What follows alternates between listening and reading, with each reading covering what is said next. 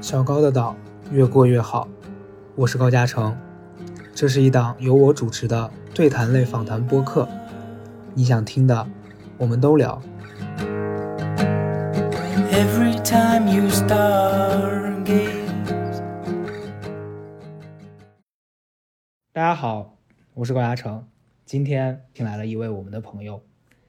今天找这个朋友，我想跟他聊一些话题，是因为我刚开始认识他的时候，我就觉得他只是一个普通的，就是差不多跟我们年纪相仿的这样将近三十的这样一个男的。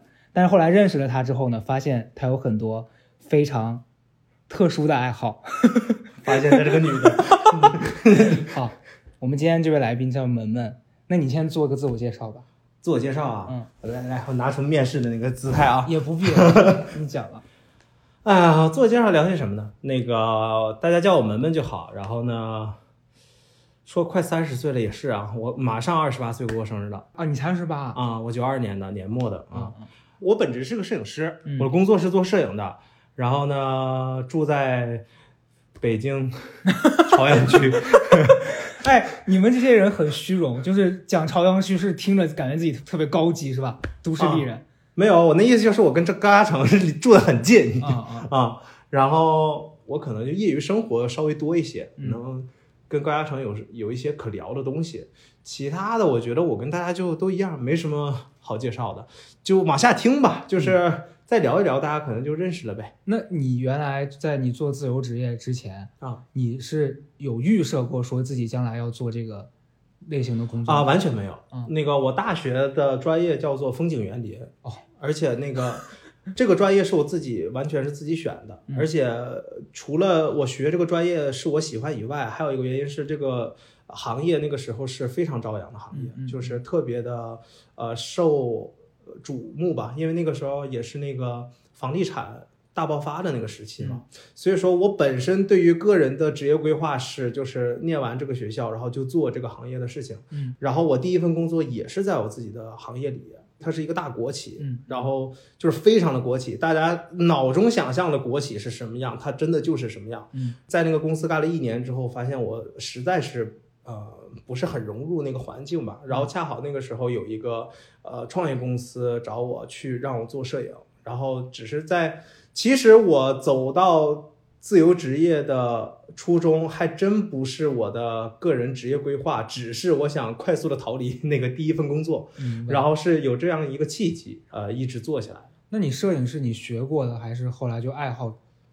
就是大学的时候有在，只能说玩儿这件事情，不能说多么的怎么样，就是因因为你看我学的也是设计类嘛，所以说呃，在上学的过程中，其实就是会有很多跟美学、跟审美趣味相关的一些培养，就是大家都会这样。你这个话听起来非常的刺耳，就是那种我随便玩了玩，然后现在变成了工作，还可以挣钱。但是就是说，你听起来好像是这样，但其实不是。就是你在把它转向职业的过程中，肯定是遇到非常多的，呃，不能说坎坷吧，就是说你还是有非常多的阶段需要去经历的。嗯啊，你听好像是这样，因为其实摄影，呃，像很多行业都是这样嘛，它是一个门槛儿，准入门槛比较低的，不像我的本专业，你确实是需要非常长一段时间的技术积累才可以走到这个行业里。你那个专业名字听起来，我第一反应感觉让我想到了一个人，啊就小时候看过那个电影，就那种外国人，啊就剪刀手爱德华，啊，就那种庄园里面帮别人修那个树啊啥的，感觉是那种。那个是园丁。哦、但是我告诉你，千万不要瞧不起园丁。我没有瞧不起园丁，园丁在国外的收入非常非常之高，嗯而且是就是生活的幸福指数也是很高的。你现在把我加在这个位置，我我又变 我又变成了一个贱货，就是别的职业我瞧不起，我没有，我很尊敬每一个行业。嗯，那个到时候这一段给我加重。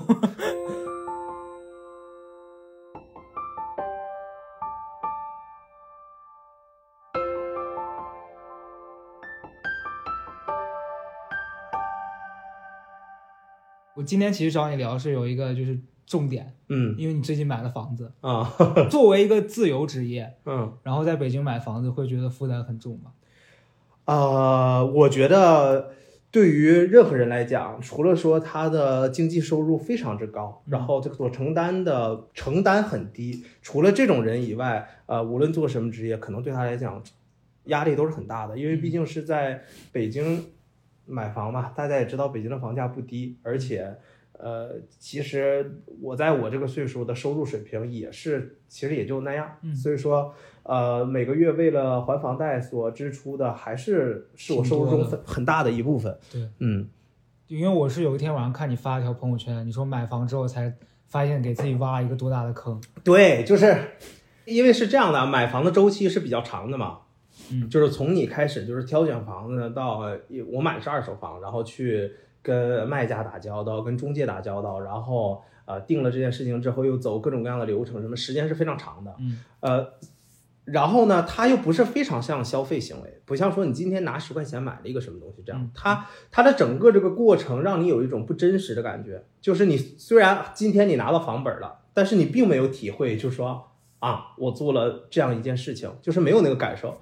哪一刻你有这个感受呢？就是你第一期还钱的时候，对，第一期房贷那个那个短信告诉你这个钱划走了，嗯你就突然有那个感觉了。嗯，那现在反正就是每个月雷打不动得还固定的那个对金额。嗯嗯，就完全的雷打不动，就是你一点儿都不能，呃，就是你也不能晚给，也不能少给，都是不可能的。那你现在不会觉得说，就因为自由职业有一个问题是，收入，对收入可能不稳定，嗯，万一你这个月接不到广告，然后可能就受影响，那你这个房贷怎么办？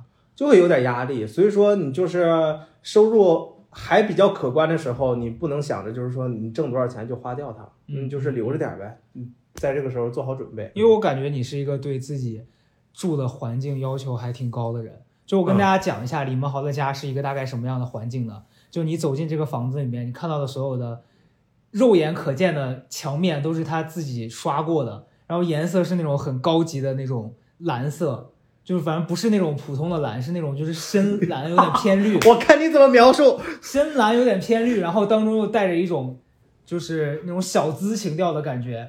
然后他墙上又挂了很多什么鹿头，还有一些动物的皮，这是真的还是假的？这是真的，啥啥皮啊？这是跳羚，非洲跳羚。哇，但是那个大家不要举报我啊，这个不是这个不是非法的哦，这是哦呃在非洲合法狩猎可以得到的皮因为这个确实在非洲非常多了，这个是合合法的，就是其他的。这些东西都是，这里面其实就是真假参半，嗯有的是动物标本，有的是就是模型。那你喜欢这些东西是单纯跟你专业有关，觉得它美？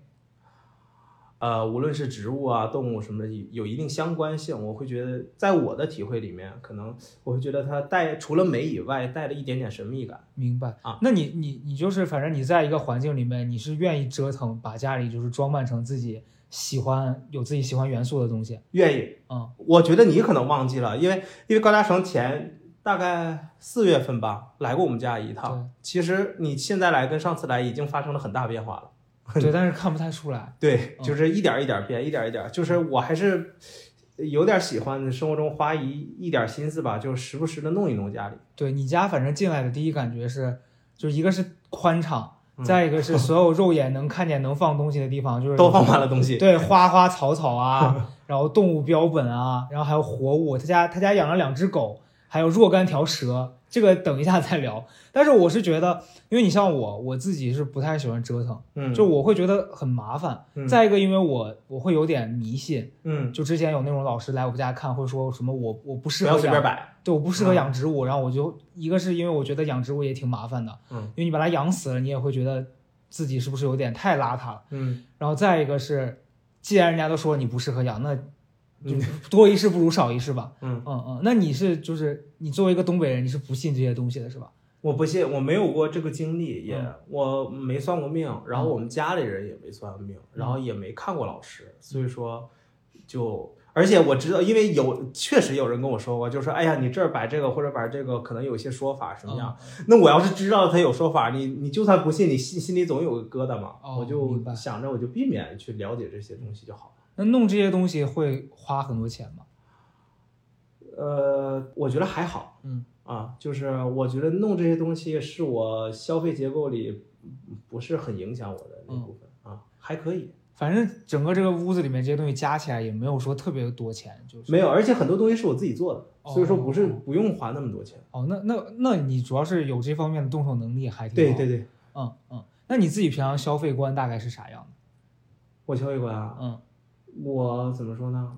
我我觉得我花钱不是很多哎，我只是哦偶尔会发疯，就是偶尔会突然想买什么东西。你发过最疯的一次疯是什么？买了个房子，我觉得我过两天想发一个疯，要干嘛？我有点想换车了，哦 哦哦，嗯，但是你你那个车是可以换一下了，啊，我现在有点在考虑这件事。嗯然后我我我说的那个偶尔发疯就是什么呢？比方说这个沙发就是可换可不换，嗯，但是我突然遇到一个很喜欢的，然后我就会很想换它，嗯就是偶尔出现一些可花可不花的钱。但是这种情况呢是比较少的，就是我日常生活中的消费，比方说你在楼下就是随手可以买的一个东西，这这种消费欲望我是很低的。但你平常也不会刷手机说看个淘宝什么的，这些就比较少，都是有想要的东西了会有目标的去买。对对对，哦，啊那我那我跟你完全不同，我就是闲了就开始刷，打开有好货是不是？不是有好货 就哎别给他做广告，就是淘宝不是有那个推荐的吗？啊，我就没事我就刷，然后反正赵一楠他们那些每次看到我就说你不要再购物了，我说我就是看看，然后不知不觉就加了一些东西，然后就买了。啊，我这个我我确实没有，嗯。但是我会，我偶尔会有什么，比方说近期突然喜欢，比方说我近期突然那个很久没有画水粉画了，嗯，然后你你就会你会买一批颜料嘛，然后接下来近近期你那个淘宝底下的那些那个推荐就全都是跟这个画有关的东西，然后就哇这个画板也好看，然后哦这个笔也好看，然后就会想买。就会对这个还是会有。嗯。但是这个东西就是一阵儿一阵儿的，我不会说是日常的刷淘宝。明白。啊。那你现在工作就大概你你一周有几天是要工作的？啊、平均下来的话，那种满负荷的工作可能三四天吧。嗯。啊、那剩下的时间就全做一些自己喜欢的这些事儿，对，嗯开心吗？我觉得挺开心的。嗯我现在就是现在的生活状态，确实是，我觉得我 OK 了，就是没有什么让我，比方说在这一坐就觉得，哎呀，最近的生活好难受，或者说我的生活状态不是我想要，不会有那种感觉，哎，好羡慕你啊！你因为你说的这个完全就是我。因为我也经历过那段时间嘛。嗯对，就是有那种时候，就是你你停下来的时候，你就在想啊，这种生活是我想要的吗？嗯，会有这种疑问。就是我觉得现在的生活状态好处就是，嗯没有这种疑问了、嗯啊，那就还我就觉得这就算自带了就可以了。那你每天比如说你闲下来没事儿干，就是说刷下手机什么这种时间是多的吗？还是比较少？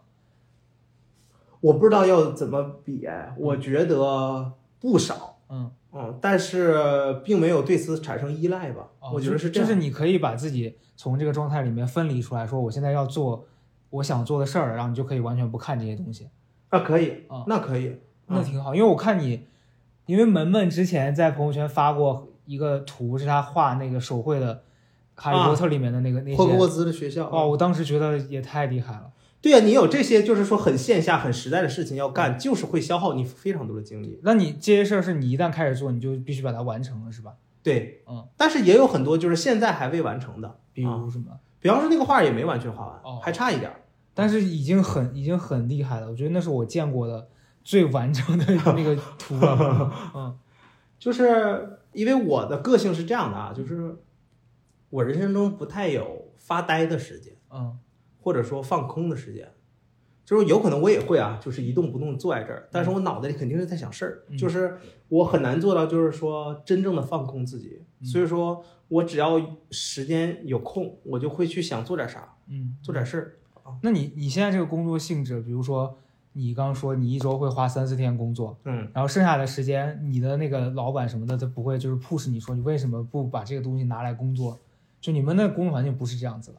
不会，我们整个团队就是并不希望，我们不是带着 KPI 在工作的嗯啊。就是这也是老板他对工作的看法哎，那你们老板也是非常随性。啊。对，嗯，他老板其实跟我的工作性质有点像，嗯就是要做自媒体这种嘛。嗯，他是不会每个月给自己希望自己多挣钱或者怎么样，就是人家来找来了我才接，是吧？对。对对。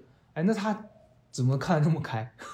但是我们在有一件事情上抓的还是很用力的，就是嗯我们对，因为我们不是涉及到很多摄影啊，协作什么这些，就是我们在这件事情上的要求度还是很高的。对，因为我们是觉得，那我们把照片、我们把视频、我们把我们内容生产足够好，嗯靠这个来驱动。驱动我们的生意啊。所以说，就是说如何呢，再 push 多一点工作，这些我们就一个是我们的个性也没有很喜欢，另外一个就是我们也觉得这个不是我们最重要的那部分。明白。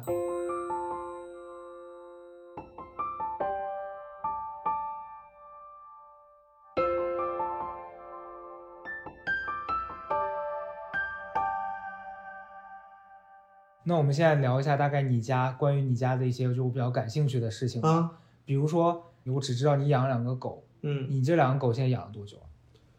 呃，已经三年半了呗。嗯，所以你养狗是跟好多就是在北京待着的年轻人一样，是觉得说就是爱好，单纯就找一个动物陪我，还是什么契机？嗯，因为我从小就很喜欢狗，嗯然后我小时候没有机会接触，我小时候就想养，嗯然后我妈我爸不让，嗯，所以说狗这件事情呢，你谈不上梦想，但确实是一直在我脑子里，就是我觉得，但有一天这个生活是我自己支配，然后就是就是说你经济收入也足够了，然后生活方式你可控了，那我就想引入狗作为我的家庭成员了。哎，但我刚认识你的时候，你那个时候还不是单身，就是嗯你有伴侣的状态下，你假如说你们俩一起养狗，嗯，会不会谈一个问题，就是说如果分了这狗，我们要不要分？就你一个我一个，或怎么样？当时因为跟跟 跟那个前任在一起的时候，嗯。就没觉得会分，哦，所以说没有讨论过这件事情。嗯嗯。啊、但是就是恰好，因为我们现在不是分手了嘛，嗯。然后他的生活方式也不允许他养狗，然后其次是他也确实没有我那么喜欢狗了，啊，而且照顾狗这件事情确实还是需要精力，就是我们俩的状况正好也是，就是我适合继续养下去。嗯嗯啊，就是我们俩没有走到那个所谓的情节点，就是说这个狗要给谁，没就是没出现，那你跟他在一起的时候，你家里只养了狗，还是也养了其他那些东西？也养了其他东西。就蛇这些是已经嗯养了，他不在意这些事儿吗？呃就是这个这个点，我非常非常感激他，嗯嗯他确实是不在意。对我真的觉得你要感恩戴德。如果我在一个六十平米的房间里面有狗还有蛇，对啊我真的会把蛇丢出去。他就不介意，他就是他不在乎这个事儿。他我们只发生过一次吵架，就是我有一个植物太大了，嗯他每回开门都要把那个叶子扒开，嗯然后就是扒了一阵之后，他有点有点抓狂。那蛇这个东西，他他是因为他也不害怕这个东西，就是他接受你的这个爱好。对，嗯，你是为啥会想养蛇？蛇也是我从小就喜欢，就是你小时候看那个那个《葫动物世界动纪录片，哦哦，我以为我以为说小时候看葫芦娃的时候特别喜欢那个蛇精，然后就长大以后一定要养一条。会，我嗯，不能，这个不能说。嗯那个就是小时候看纪录片什么的，就看到有蛇，你就会觉得很有趣，嗯然后就是你很主动的想了解它，就是你你能感受到，了解它，你是要跟它谈心吗？还是？就是你想知道它的，就是它的生活方式是什么样的？然后它长成这个样子，那它它是怎么游走的？它是怎么吃东西的？就是你觉得它很有趣。完全不能理解。嗯现在这个，我现在恨这个不是一个视频，就是他特写我的脸，完全就写两个疑惑，why？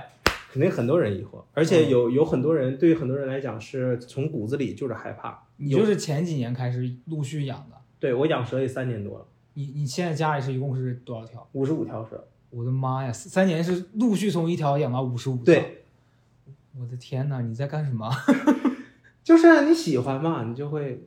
我我稍微我的个性稍微有一点这样，就是有有的时候会有一点刹不住，对，就是像有人喜欢鞋，会买一墙的鞋，有点。你这个就是买了一墙的蛇，而且你这个盒子跟那个鞋盒子也很对，像非。常像。你就是等我哪天我不养蛇了，这些全都可以放鞋妈呀嗯，那这个蛇，你你买第一条是啥？是哪个蛇？啊。是刚才你说像 GUCCI，我给纠正你说其实是香奈儿香奈儿的那条，蛇，就是黑白相间的一它。贵吗？它不贵，它买的时候好像是五百块钱吧。嗯嗯，其实宠物这件事情买它都不是最贵的，就嗯像狗，你一千多块钱买条狗，这是在它的消费里面最少的一养它是最贵的。对对对。那那这个蛇现在养起来啊。最麻烦的地方是什么？嗯，最麻烦的是打扫它们的那些，粪便。就是就是打扫它们的那些盒子，哦就是它们的生活环境。多久要扫一次啊？呃，就是蛇是这样的啊，我可以给大家描述一下，啊，就是蛇它养在一个一个一个盒子里，嗯然后盒子底下呢垫了一层那个木屑，嗯有点像就是猫有猫砂一样，所以说它就生活在那样的环境里。嗯然后它上厕所呢就直接是排泄在里面，然后那个木屑就会包裹住，嗯，然后所以说这个木屑你隔一段时间要更换，就是这么就是这么一件事儿。明白。对，没有很复杂。就养蛇对养狗，就是我五十五条蛇，我在五十五条蛇身上花的精力，也是在狗身上花的精力的一个零头。他们是每天要喂吗？不是，就是好多天才喂一次，四五天喂一次，一一周喂一次。他们日常就是反正趴在那个盒子里对待着，蛇的人生是非常稀薄的，它干嘛呢？就每天在那就是待着。待着，嗯，哇，哦他过的完全是你不要的那种生活，就是每天哎，对待在那儿。对对对。那你其实世界上很多动物都是这样啊，嗯嗯，对呀、那那你说你养它，你跟它们互动的方式是啥呢？就是看它们吃东西。对我很爱看它们吃东西，嗯，它们吃什么老鼠这老些？对对对，你可以看它吞的过程什么的。哇哦，这个这个时候只能说出一句“哇哦”来了。哇哦，对，因为我前几个月来过他家一次，当时有一个朋友就是非要去喂食那个蛇，我就躲开了，因为我真的我可能就是看不了那个画面，嗯我觉得太太真实了。动物世界那些蛇吃东西我都不想看，你要让我真实的看见蛇吃东西，我会有阴影。嗯，很好玩儿，我反正觉得很好玩儿，我就喜欢看这个。你会你现在还还会定期就投喂它们的时候在旁边看它们哎，观察一会儿。嗯嗯，你能描述一下它们吃东西大概是个啥样的吗？就是你把老鼠放在它们面前的时候，它们会以非常快的速度嗯叼住，嗯呃，叼住呃它的食物，嗯，然后在下一个瞬间就把这个食物卷住。哇哦，这这就是生生活环境里面的那个所谓绞杀，就是把这个老鼠缠死。因为我家没有毒蛇，嗯毒蛇是用毒液嘛，嗯，所以说没有毒液的蛇一般都是以缠缠绕的方式把把那个食物勒死，然后再吃嗯，然后它慢慢嘴找到这个老鼠的头，然后从头开始一点一点吞下去，就这样一个过程。那这个东西，这个东西，我让我想一下，我组织一下我的语言，我刚刚问什么？你可以说哇哦了，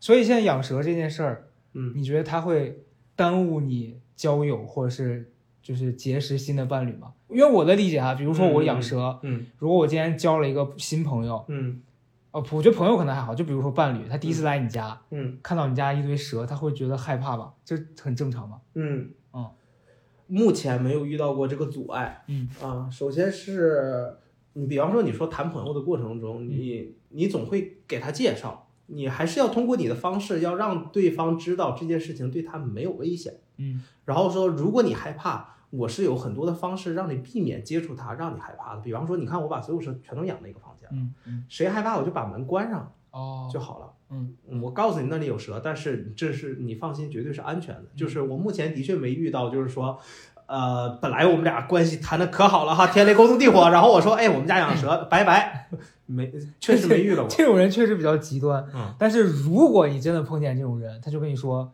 只要你俩现在要谈恋爱了，他跟你说，我真的没办法接受你家蛇，这个蛇你会把它转让吗？不会，这是这个问题，别人问过我，嗯。就是我是这么理解这件事情的啊，就是说养蛇这件事情，它对我来讲，除了是生活一个乐趣以外，嗯其实它也一定程度的成为我生活中的一部分，嗯。因为我要花一定的时间精力去照顾它，嗯。然后我在饲养它的过程中，我学到了很多的知识，嗯。然后我也虽然这么说好像有点过于形而上了啊，但是就是说我在养它的过程中是有一些人生的体体会，嗯，我是有这些的，所以说其实这些东西已经是我人生中的一部分了。嗯，然后所以说，呃，如果这个人如果跟我在谈感情的这个人他如此不接受，那其实我觉得他不单是不接受蛇这件事情，他是不接受你的生活方式。或对，或者说他不接受我通过呃养宠物，或者说我通过我就是说你是怎么样变成你的这件事情。哦我发现我跟你聊完，我觉得就是我对你的改观是我原来只只是觉得你爱折腾，嗯就是我的我的理解不是说你爱胡胡乱弄这些东西，是我嗯觉得你喜欢这些东西。嗯但我今天聊之后，我会感觉你是通过做这件事情，然后我觉得你好像就对生活特别就热爱的那种感觉。我是觉得是确实是这样的，是是可以得到人生的一些成长的。嗯嗯啊、就是这个不是故意要把它拔高啊嗯，但是我觉得是这样的，因为呃，我觉得每个人可能都有这样的经历，就是说你最开始不了解一件事情嗯，然后你在了解它的过程中，你你是会逐步的得到很多正反馈的，嗯。你在越来越明白一件事情，越来越了解一件事情，然后越来越对一件事情熟练的过程中嗯，你是可以得到很多的成就感，得到很多的知识，得到很多的体会。你就是我其实我回过头来想，就是说我喜欢花很多业余时间在研究很多事情上，就是因为我现在有一点对这个感受，也不能说上瘾吧，就是我很喜欢这个感觉。嗯，就是我越来越了解一件事情的过程中，我收获了很多东西。这个这个对于我来讲是呃给我人生很大安全感的事情。嗯嗯啊就是我可能就是很长一段时间没有嗯培养新的爱好，或者说我的爱好没有往下一步走到下一步的话，我就会稍微觉得有一点，哎，我这段时间是不是有一点浓度太低了，或者怎么样的这种感觉就你是喜欢把自己生活安排的啊，填的很满。满啊，确实是。嗯，那你你现在我感觉你一个人已经把自己生活安排的很好了，你还需要有另外一个人吗？就比如说现在会渴望一个另外一个就是跟你比较稳定的感情吗？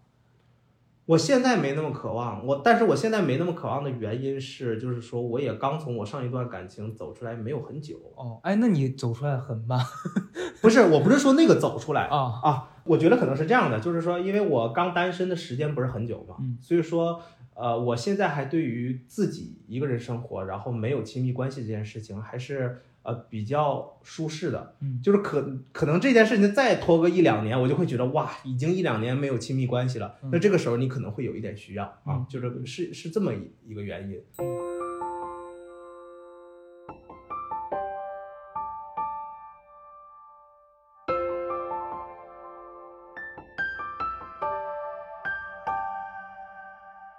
假如说你现在在一个就是陌生场合里面，嗯。你如果看到那个人，你因为我是这样哈，嗯。我前段时间有一个经历，嗯。是我去上那种团课，嗯，你知道就是有什么打拳，什么甩战绳，对类似的。然后啊当时有一个陌生人啊。就过来跟我打招呼了，他说：“哎，你是那个谁谁谁谁谁。啊”就其实我当下我是我的内心是很想跟他打招呼说嗨你好啊什么的，嗯。但我又觉得说是不是第一次见面表现的太热情，会让人家人家觉得你这个人很随便。我不嗯是掉价，因为我我我其实说实话，我有点死要面子，嗯，但我不是说我那个面子留着，我要让别人觉得我是一个什么很很高冷、很难接近，嗯是我觉得会不会你表现太热情会吓到人家，就我会有点这种、这种感觉啊。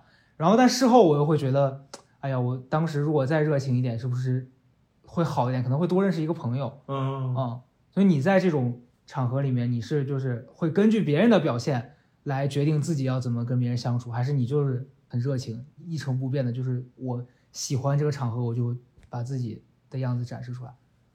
我好像没有，不是很像你说的前者，嗯啊，我总体还是以自己舒服为先嗯啊。嗯当然了，前提是你还是得保持好，就是你的素养、礼貌嘛，哎对不对？这话是 就是讽刺我那意思就是说，你不能刚才人家并不想跟你说话，你就硬撩人，那你也不会这样吧？哦就是那我见过很多这样的人，我跟你说，对，就是我觉得界限肯定还是得把握好，嗯但是在界限把握好了呃前提下，就是还是我以自己更舒服为前提。嗯啊嗯呃，如果别人就是说没有很想跟你聊天，你感受到了，你就 别硬凑就行了呗。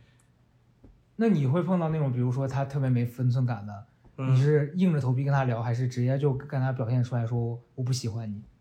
会通过一些软化的方式来，就是说避免更多的接触，会比如呢，就是你你像如果是我啊，比如说碰到一个就很讨厌的，啊我可能刚开始我会比较克制，啊，但后面我可能到第二轮我就会你会惹毛你吗？会。啊举个例子，前段时间那个胡德明带我去面试，啊然后我们在那个节目的现场就碰到一个女孩儿，啊那女孩儿就属于那种就是她自己有一点没分寸。啊首先我们不熟，啊，然后她在我们面前就表现出那个张牙舞爪的状态，就是你知道很多人现在很浮夸，人来疯吗？就不是人来疯，他就说话就是那个 you know，然后然后的那种、那个，啊然后就会让人觉得他很很很浮夸，这是第一。啊其次是他过来，他很想跟我们表现他好像很厉害，他嗯就是说什么、啊，我其实其实我是内部的工作人员啊，但我不该跟你们说这些什么什么的。然后我就看他，我说那你不是已经说了吗？他说啊，那我现在就我先走了。然后他说走他就不走，他站在那儿一直在那边显摆。我说还不走，我要不要我现在帮你叫个车？然后你知道这样说完之后场面就很干，那女的脸就垮下来了。但我当下我哎，这种时候你以后让我见识好不好当？下我是爽的呀，但我就觉得你不是爱显摆吗？那你你如果让我不舒服了，我真的忍不了，我就会露出这一面。你不会这样是吧？我不会，那这个我不会，嗯嗯，嗯就是我还是我不想让这个这个局面到我收拾不了的程度啊。嗯就是我觉得还是有一些其他的方法避免吧，那嗯可能就躲开或者怎么样。我一般就比方说真的遇到就是聊不下去的人，那就会变成就是把就两个人不再产生信息的交互了，就可能他一直在说，你就嗯就是什么的，我觉得对方也能感受出来吧。实在感受不出来的人，你就忍着吧。那我现在马上都想不出来，因为我已经很久没有这样的经验了。你你近半年也没发过脾气，没有，嗯至少就是说跟刚认识的什么的没有。跟熟人也没有发过脾气。我现在想不出来。哦，那你真的很平静哎。你你生活感觉就是像你这你家呈现出来这个氛围一样，就是优雅，然后就是森在森林里面的那种感觉，你知道，每天早上起来会有小矮人来你家唱歌，然后那个小鸟会飞过来，然后你就穿着白雪公主的衣服从床上起来。嗯，我现在想不出来让人就是近期有让我很难受的社交场景，嗯，没想出来。嗯你的人生从来没有出现过那种什么沮丧或者是特别烦躁的状态，应该有，但是就是近近期是没有的。近期没有嗯，有经历过，就是我刚工作的那段时间，嗯有一段时间不是很舒适。嗯嗯，就你你你讲，比如说你在国企工作不开心的时候，嗯，你会表现出就是比较有攻击性的一面吗？也不会。不会，不过那个时候确实会让身边的同事，呃，觉得我，就那个时候我的状态就是身边同事感受我的肯定是没有我本人本人真正的样子的那么好接近嗯嗯啊、就是你不会那么主动的去跟别人去交流了明白。啊、嗯。我觉得就是大部分人还是能感受得出来的，嗯，嗯。好因为你养狗嘛，所以我就特别想想想到一个问题，因为我前段时间我我买了一本书，然后那个书里面是说就是六百多少件能写的小事儿，然后啊它里面出了一道题，就是说你假设自己时日无多，嗯，然后你现在要做的哪几件事？然后当时我在家自己写，嗯就是反正中间一度给自己写到有点想哭，因为突然就想到，如果我真的要死了，嗯然后我的狗怎么办？然后那天想到这个问题，我突然就觉得、啊好难过。就是我我假如说我真的出现这个情况，我感觉我的狗嗯没有谁是我托给他我特别放心的嗯啊，因为我觉得我朋友可能跟我关系好的人会对他好，嗯，但肯定不如我对他好，这是我的想法。嗯所以我就想知道，如果是你，你家这些狗啊，包括蛇啊，还有这些植物，嗯，你现在有能托付的人吗？我觉得没有，嗯狗有能托付的人。嗯但是你比方说，你今天给我的提示就是说明天我就死了，嗯然后你给我给我一天时间，我来安排事儿，嗯那我可能就是把我的狗托给我爸妈，然后让我爸妈就找我那个亲戚，我我老家的亲戚，所以是爸妈也不愿意接受这些蛇是 我只托付狗，啊啊其他的我就是你的如果问题到这儿了，就是明天肯定死，嗯，只有一天时间让你托付，嗯那我就只托付我的两条狗，那蛇怎么办呢？我那就不管了，就让它就待在这儿啊、啊？那他们就再也吃不到老鼠，不是也很心酸吗？就在那等着。我确实也找不到其他人帮我们什么了呀。是，那你可以把它哦，啊是确实卖掉也没有意义了，反正都要死了。如果你明天就死的话，对吗？是，不过你这个你知道吗？嗯。你问到这个问题，让我想起来我前两天跟朋友聊天儿嗯。谈到的一个问题，嗯。我也问问你，我觉得这个我还觉得挺挺有趣的。嗯。你希望以什么样的方式死去？我先说啊，就是因为前两天我刚跟别人聊过，然后你可以想想你的答案。嗯，我希望我什么样的方式死去呢？啊，就是我不知道我要死了，嗯，但是我身边所有我在乎的人都知道我快要死了，嗯，在死的那一天像睡觉一样，嗯没有痛苦的死去，嗯，这是我最想要的死去的方式。嗯为什么呢？就是首先，尤其是今年疫情那段时间，我确实有一段时间就是感受到生命去是很无常的嘛。嗯然后你真的是不知道你哪天会得什么病或者怎么样。嗯。而且那个疫情那段时间，我过年没有回家，就是因为疫情我就没回去。嗯所以说今年在过年的时候我没有见我父母，所以这个事儿给我有点触动。我就在想，我如果这个时候要死了，我得了新冠了，我到底放不下啥？我觉得我最放不下的就是我很在乎的人，嗯然后这些人呢，我有没有机会跟他们一一进行道别？嗯，我觉得这个可能是我那个时候心里最放不下的事情。但是你一件一件去做这件事情，这整个过程对你来说，我觉得我反正以我的年纪和我的阅历，是我有点承受不住的重量。对，我要挨个去道别，我要去表达对他们的爱，对他们的在乎。这样的方式，我就想想，我也会有一点鼻酸或者怎么样。嗯所以说，我觉得最完美的方式就是什么呢？所有我在乎的人，他们都知道，我不知道。就是我开开心心的去承担大家过来跟我道别，你懂吗？嗯就是大家知道啊，文文还有一个月就不行了，那我去见见他吧。嗯然后就是还不能让他知道，然后我们就是把人生最后的这段经历度过。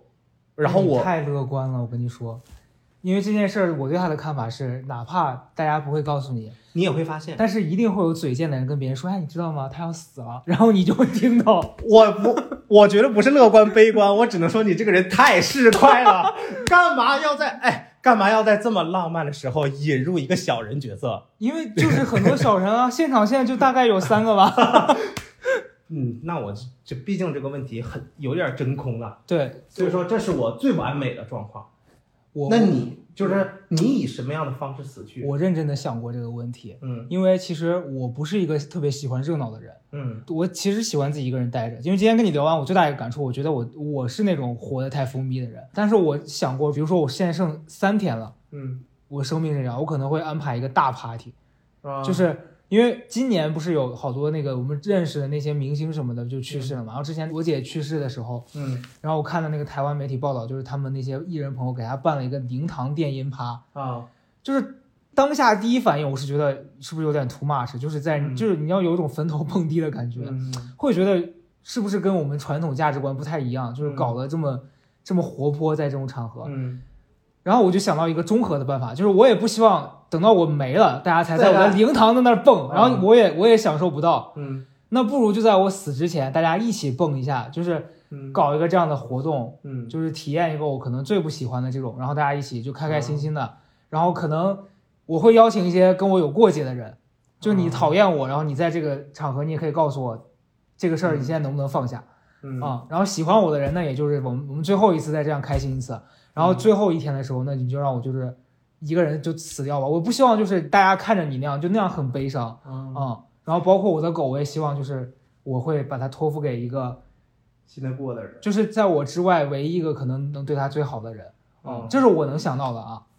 所以你是希望在一场狂欢之后嗯死去，并且在狂欢中强行把强行跟别人和解。因为我会觉得我的性格，我一定是会得罪过一些人。就是我其实不是主动挑事儿啊，但是因为我脾气其实不是特别好，嗯有的时候，因为前段时间我还跟一个朋友，就是因为一些小事儿发生了挺大的争执，嗯啊，又要聊回封建迷信的问题。就每次那些老师看到我会说，你一定要控制你的情绪，嗯，因为觉得你你会因为这个事儿以后有一个挺大的，就造成你人生对一一个嗯坎坷。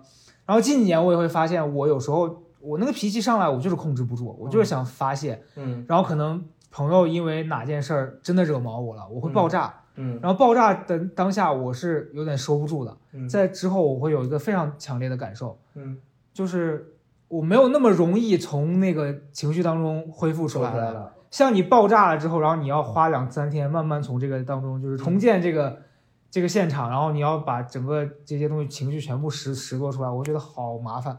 然后我第二天一整天，我会觉得身体和心理都会觉得好难恢复啊。嗯我不知道是因为年龄到了，还是因为真实的情绪会让你的状态变得很差。我会希望我以后不要有那么多的这样子的状态，嗯，嗯，因为真的很伤。但你考虑没考虑过，如果你的情绪波动持续的变缓，嗯，然后越来越学会消解自己的情绪的话，嗯你的工作可能就做不下去了。对，这也是我比较担心的，嗯因为我的朋友就是张世博经常说，他说你嗯没发现你愤怒的时候，你的那个素材来的比较多吗？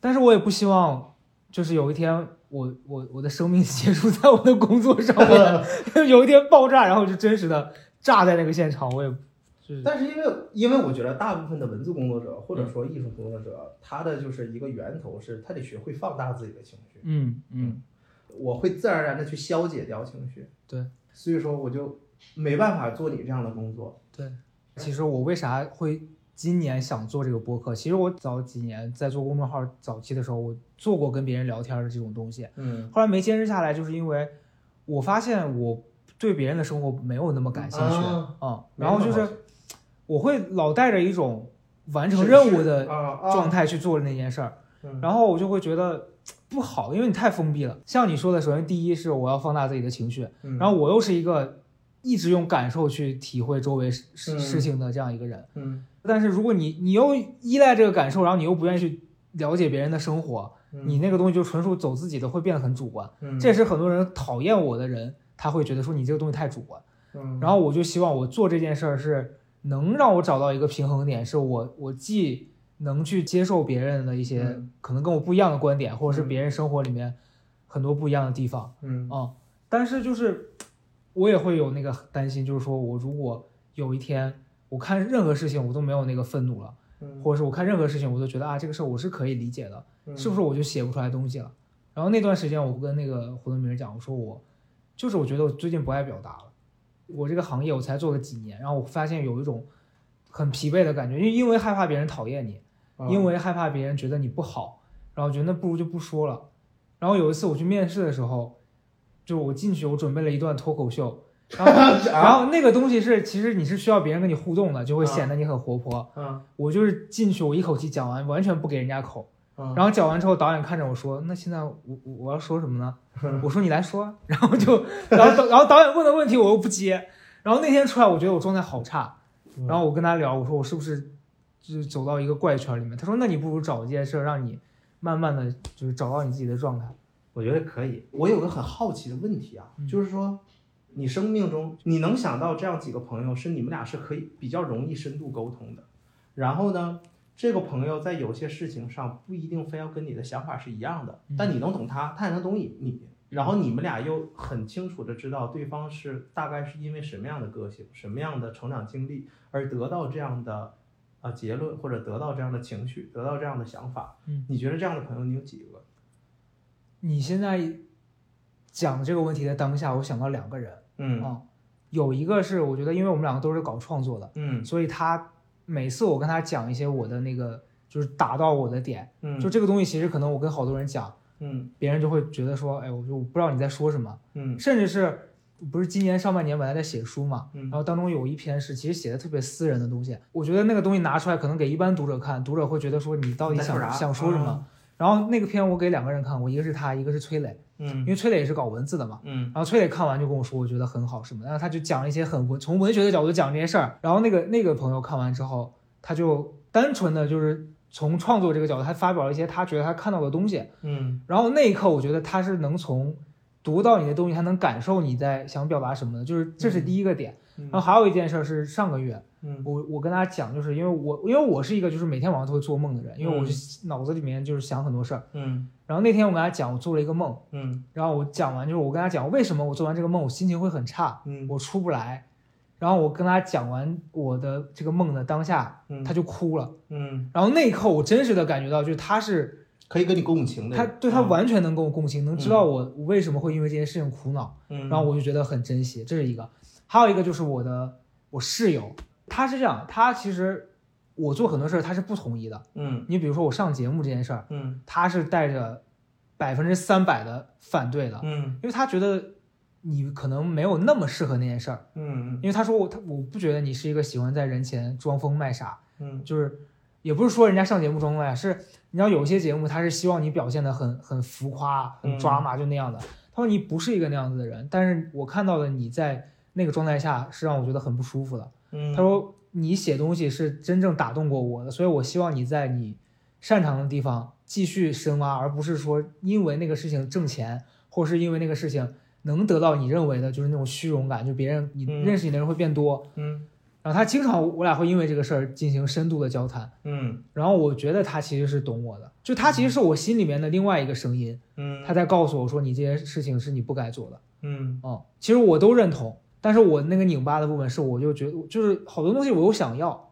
嗯所以就这两个人是你提到这个问题，我第一时间我想到的。嗯啊我其实有点没想到，我问你这个问题之后，你能说你有两个人，嗯啊，我会以为你可能要想一会儿，或者只有一个人，或者说可能还没找到。嗯就是我我就是我对你的感受是有一种这种感觉，就是我觉得你好像没有找到那个可以让你很疏解的人，或者说很疏解、很依赖的一个亲密关系。嗯就是说，因为因为我现在一想到，就是说，比方说我生活中有一些很想不通的事儿，或者说呃近期很焦虑或者怎么样，嗯我在那个当下我会很依赖那个我现在说的这种朋友。嗯这样的朋友可以给我很大的力量，嗯或者说很多的疏解，可以让我对人生的那种就是说纠结啦，或者说呃摇摆啦，得到一些就是缓解。嗯嗯，会有这种感觉。我觉得我的这个放松有很大一部分来源于我有这样的朋友支持，是那种就是你只你只要想跟他说什么，你就觉得你听到了，有人听到了。就是这种感觉是给你生活中很大的支持感的啊，然后我的生活的安全感啊、自在感就会很强。所以说，如果你的生活中没有很强的那种我很自在的感受，我我第一个想到就因为这个东西给我是很大的力量，嗯所以说我第一个想到是，哎，会不会你在这种关系上还需要再多一点儿？对你一说这个，我那我想问你，你是在认识这些朋友之前，你的家庭环境是不是也会让你有这种感觉？会，我的家庭，我是觉得我的家庭是我非常好的一个支持。对，就像我第一份工作，生活状态不是那么舒服的时候，我反而喜欢跟我妈聊。嗯，我是这么觉得，就是我妈是个很聪明、很聪明的人。嗯，但是呢，她聪明的同时呢，她愿意接受生活新的东西。嗯，她愿意了解我在了解的事情。所以说我妈一直在改变自己。嗯，你的母亲首先比你的优势就是她比你经历了一一些年岁嘛，对吧？他的经历，所以说很多你的困扰他是经历过的。嗯然后呢，他又是你的母亲，他会呃绝对无条件的站在你这边，嗯就是说来帮你思考问题。而唯一一个会产生偏差，就是他有可能不理解你，他有可能因为你们俩不在一个时代或者怎么样，他不是完全的理解你。嗯我觉得我妈最好的好处就是这一点，就是她在理解我这一点上还能再往前走一步。嗯就是我很感恩这件事情啊，跟很多母子关系之间都强一点的地方。所以说，我觉得在爱的环境里长大是一个给自己很强安全感的一件事情。对，啊你知道吗？就是我觉得你刚讲到说我放松这件事儿的状态的时候，其实我最近因为这个事儿有挺多感触的。嗯，就我觉得这其实是我这几年一直在对抗的一个事儿。嗯就我其实是一个底层非常没有安全感的人，嗯因为跟我的生活环境有关，啊然后跟我后来的工作经历有关。嗯，因为小时候可能对于我来说，我生长的环境是我我其实一直得不到正反馈。举个例子，我上初中的时候，因为我数学什么一直都很差嘛，嗯然后初中的时候，我家人第一次给我找了一个家教，然后那个时候他教我做题的时候，嗯我经常有一个行为是什么？就这个题我明明会，但是我不敢告诉他说这个题我是知道的，啊。他就当时就很震惊，他说为什么你明明知道答案你不敢说呢？嗯。就是因为我小时候一直以来受到的对待，就是这件事儿我做对了，我是得不到奖励或是鼓励的，嗯但我做错了，我会受到惩罚和批评。啊，所以导致我小时候的那个阶段的性格变成了，那与其要挨骂，我不如就不做啊。啊，反不做我可可能我是安全的，嗯。然后就是导致我很长一段时间都是这样，然后包括可能我小时候有很多那种我在老师面前什么是发光那一面的，嗯，但我拿回来跟他们分享的时候，我会想说啊，希望你们也能看到我这个，嗯。然后我们家人的态度是这有什么了不起的，啊是吗？就对，然后我就一直在这些方面就从来没有得到反馈，所以嗯。导致我在大学之前，我有一个阶段我是特别就是没有自信，包括现在在有有些场合的时候，就是我的紧张那一面、不自信那一面会突然跳出来把我包住，啊然后我就什么都不敢，就特别崩。啊，所以像包括我刚刚跟你讲到说我去面试，我为什么会一下子啊就是那个我好长时间没有站在人前表达了，我会有一个担心是说。我如果给他们机会，要给我一些我处理不了的局面，啊我不如我一下子就把这个全部弄完，啊，然后剩下的部分就你们再给什么，我可能我觉得我就能掌握这个局面了。嗯所以这这是一个，然后其次是，其实我我我是一个比较悲观的人，嗯就我小时候特别讨厌我家人的这一点，是他们老会，就你要做一件事儿，他老会把最坏的一面先告诉你啊啊，就比如说我我小时候其实有个段子是那个时候我就跟别人吐槽我爷爷，就是你正常你上学的时候，你爸妈会跟你说出去的时候要注意安全哦。嗯然后我爷的说法是，过马路的时候小心车撞你哦，你知道吗？就是就是听起来很荒谬，但他们就是会老跟你灌输这个。你刚开始你的那个状态是会特别抵触、特别排斥，说你能不能不要跟我说这些，特别烦人。嗯但时间久了，你会发现自己的那个潜意识里受影响被他们对，然后你嗯做事儿你会先想到，哎呀，万一这个事儿不好怎么办？嗯然后万一这个事儿我做砸了怎么办？嗯，包括前两天我跟我跟那个胡德明，我们两个在进行一次关于我事业的长谈的时候，嗯他就说，为什么你做了很多事情其实是好的，但是你一直在否定自己呢？嗯我说我其实不知道，我说他说你到底在怕什么？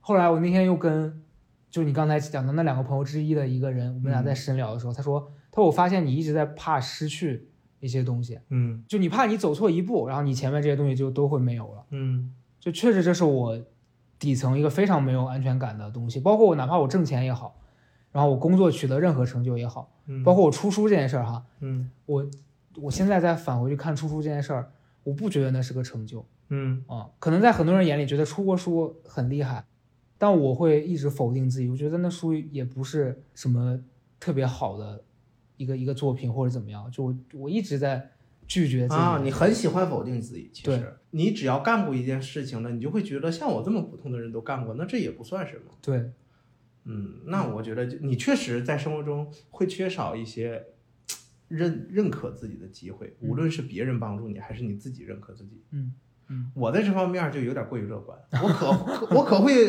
认同自己了。嗯嗯我时常觉得，哎，有点牛逼啊，可以。对，你这这样事儿做的可以，挺不错。有时候自己哎回过回，真行。对但是你就这么说对，这虽然有的时候你你会就是过于自信，但是你反过头来回想自己的人生，你会总觉得哎自己在肯定自己。嗯，但你要反过来看这件事情，就是说，首先我们的成长经历我们已经改变不了了。嗯嗯但是这些让你感受到不开心的事情，的确有一部分成为了你的养分，而且现在你有机会去了解，你就是回过头来反思这些事情了。嗯我觉得这个总比你一直走不出来，或者说一直受此影响好。对。嗯对，因为我现在就是在找机会，我说我希望能跟这些东西和解，虽然嗯很难，因为我觉得你就是前面三十年的成长经历，会让你觉得有时候看到一些负面的东西，你还是会觉得说，哎呀，就是这个事儿可能改变不了。嗯但我最近在尝试做出的改变，就是让自己的这种看待事情的方法转变嗯啊、我现在努力在发现自己的优点。嗯嗯，就比如说我今年可能上半年就是受疫疫情的影响，没什么工作嘛，嗯然后下半年有一些工作机会的时候，我现在就觉得说我没有给自己定目标，说我这个工作我一定要以挣钱，或者说我要在里面表现的有多好嗯为前提。我之前就觉得我我就把这个事儿做了，然后可能在这个当中获得一些正反馈，我就挺开心的。嗯比如说我上上周嗯我去讲一次开放麦，嗯，因为我三年前我就跟我说那些哎，说开放麦到底是什么意思啊？就是上去讲脱口秀，随便讲一段。嗯我三年前我就跟当时一个非常没有名气的脱口秀演员嗯说我要去说他开放麦，他说行啊，欢迎你来。嗯到现在人家已经去开专场了，嗯我才跨出了这一步。嗯但那天挺开心的，那天去了之后，后来我收到的反馈啊，是当时他们内部的有人在讲说啊，说我是那批新人里面他们觉得我是最好的，嗯，然后我就挺开心的。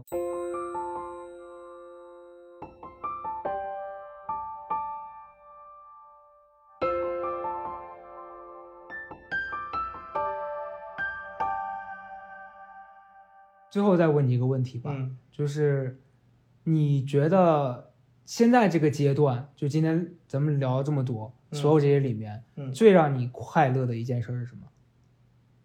你这个问题我没有答案，嗯但是我觉得没有答案这件事是不错的，嗯就是证明我我不需要扒住一件事情给我快乐，嗯我就是整个的生活我都觉得还很满足就是了。对，就或者说你你你现在给你自己的生活评分，就是你现在生活状态，嗯当下近几个月，你觉得你的自在程度、舒适程度十分满，你能给自己打几分？呃，我必须诚实的跟你说，嗯现现在是马上十月份，嗯我在九月之前，我的舒适程度大概十分的话，应该只有六分，嗯但这个月在我的调整之下，有到七点五吧，差不多。啊。上一次有朋友问我这个问题，大概是一个月前吧，嗯或者三周前，我给自己八点五分，哦，那很高了。我觉得我现在能给自己九分。哦，是嗯嗯就是就是我现在很满意我生活的状态。嗯嗯然后我发现有一件什么事情，我是近期发现的啊，就是什么事情可以给你的生活的那个满意的状态加一点分呢？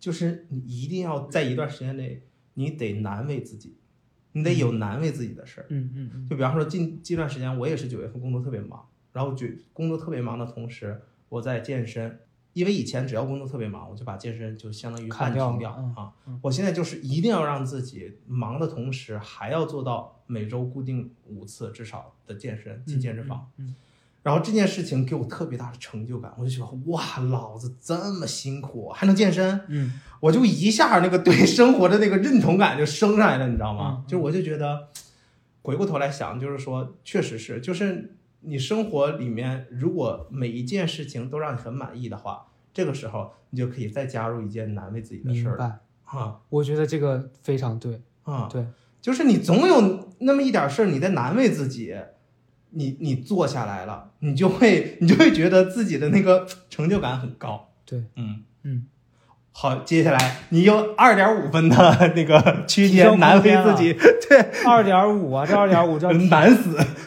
我也没我我的终极目标也不希望自己到十，我觉得我能到九就好嗯了，因为我觉得完美的状态是你还有那一对，分想得有一点提升的，对，如果你如果到十分了，那你真的那就完蛋了那其实不舒服。对。嗯，今天跟你聊完之后，我要回去给自己安排一个新的爱好。